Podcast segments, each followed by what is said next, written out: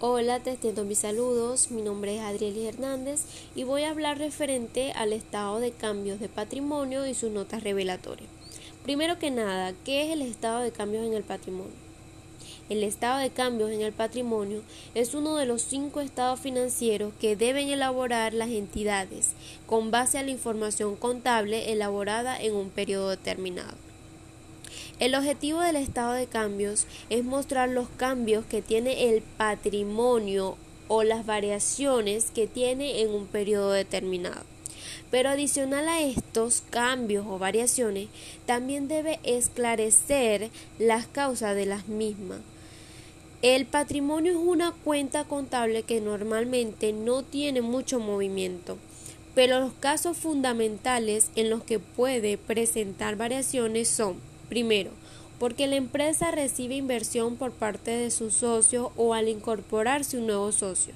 Segundo, al generarse pérdidas o ganancias en las partidas correspondientes. Tercero, cuando se distribuyen las utilidades obtenidas durante el periodo.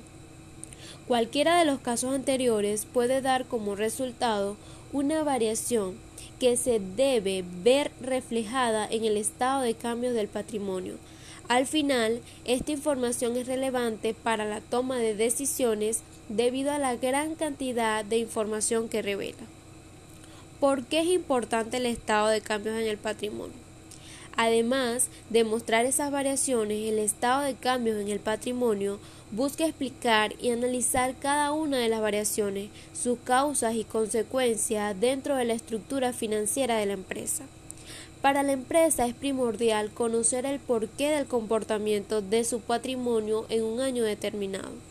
De su análisis se puede detectar infinidad de situaciones negativas y positivas que pueden servir de base para tomar decisiones correctivas o para aprovechar oportunidades y fortalezas detectadas del comportamiento del patrimonio.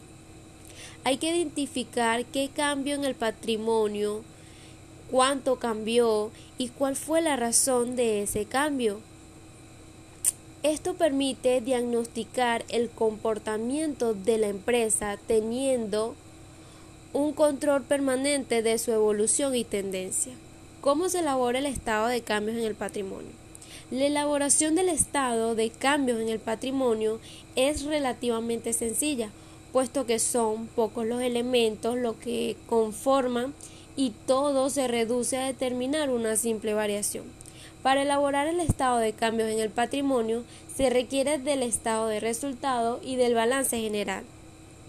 Se requiere de un balance y estado de resultados con corte en dos fechas, de modo que se puede determinar la variación, preferiblemente de dos periodos consecutivos, aunque se puede trabajar con un mismo periodo, inicio y final del mismo periodo.